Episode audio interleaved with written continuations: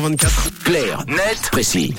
Et évidemment, comme chaque matin, avec euh, Tom à 7h20, aux alentours de 7h20, on décrypte ensemble un sujet d'actualité. Ce matin, on s'intéresse, Tom, au trafic maritime. Il représente aujourd'hui 90% du commerce international de marchandises, mais pourrait être grandement perturbé par quoi En effet, la hausse des températures couplée à la baisse des précipitations dans certaines régions est des plus inquiétantes. Les cours d'eau s'assèchent, perturbant tout un écosystème, que ce soit animal, humain et même économique.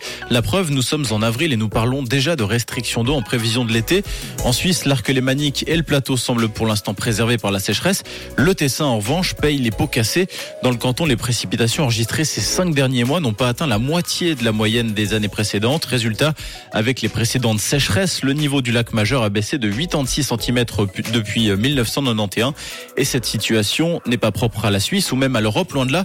Certaines régions du monde tirent la sonnette d'alarme face au manque de précipitations qui menace directement leur économie. Et c'est le cas du Panama. Oui, cette mince langue de terre coincée entre la Colombie et le Costa Rica, connue notamment pour son célèbre canal permettant chaque année à des milliers de bateaux de passer de l'océan Atlantique à l'océan Pacifique, est en train de se dessécher au point que le pays se demande s'il pourra continuer d'assumer son rôle de carrefour mondial du fret maritime à l'avenir.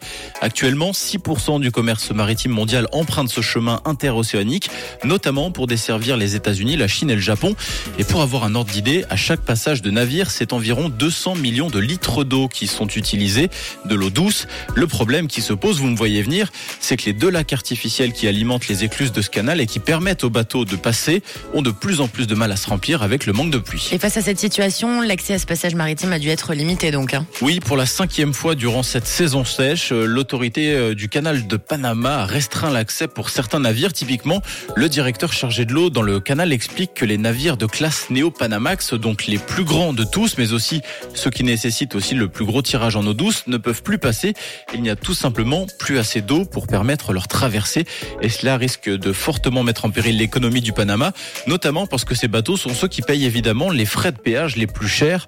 Mais le mal est plus profond que ça. Imaginez-vous que sur la seule année 2022, plus de 14 000 embarcations transportant un total de 518 millions de tonnes de cargaison sont passées par le canal du Panama. Et selon BFM TV, ce carrefour a rapporté près de 2,5 milliards de dollars à l'État du Panama. Une manne importante dont aura du mal à se passer le pays. Le pays qui craint qu'à l'avenir, si ces périodes de sécheresse perdurent, voire s'accentuent, les sociétés de transport maritime ne recherchent d'autres routes alternatives pour livrer leurs marchandises. Des routes qui ne passeraient évidemment pas par le Panama.